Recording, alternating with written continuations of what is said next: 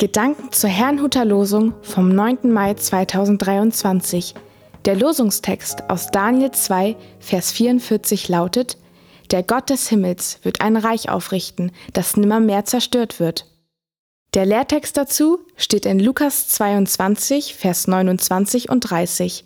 Jesus spricht zu den Jüngern, Ich übergebe euch, wie der Vater mir, das Reich, damit ihr in meinem Reich an meinem Tisch esst und trinkt. Es spricht Pastor Hans-Peter Mumsen.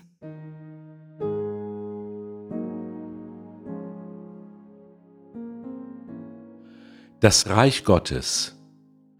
Der babylonische König Nebukadnezar hatte einen Traum, doch niemand war in der Lage, ihm den Inhalt zu nennen und ihn zu deuten, außer Daniel. Das heutige Losungswort ist ein Teil dieses Traums und seiner Deutung.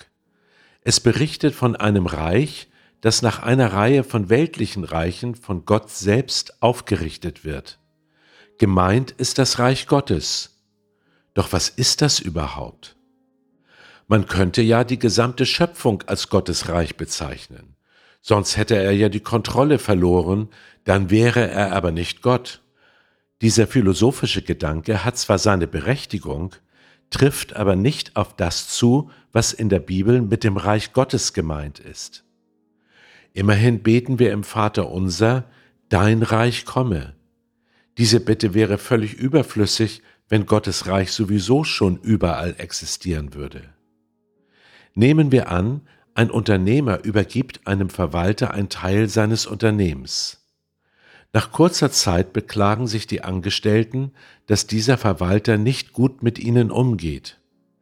Der Unternehmer entlässt jedoch den Verwalter nicht gleich, sondern ermahnt ihn, die Angestellten gerecht zu behandeln, was dieser aber nicht tut. In dieser Zeit wünschen sich die betroffenen Angestellten, dass doch endlich ein gerechter Verwalter eingesetzt wird. Genau das bedeutet im übertragenen Sinn die Bitte, dein Reich komme.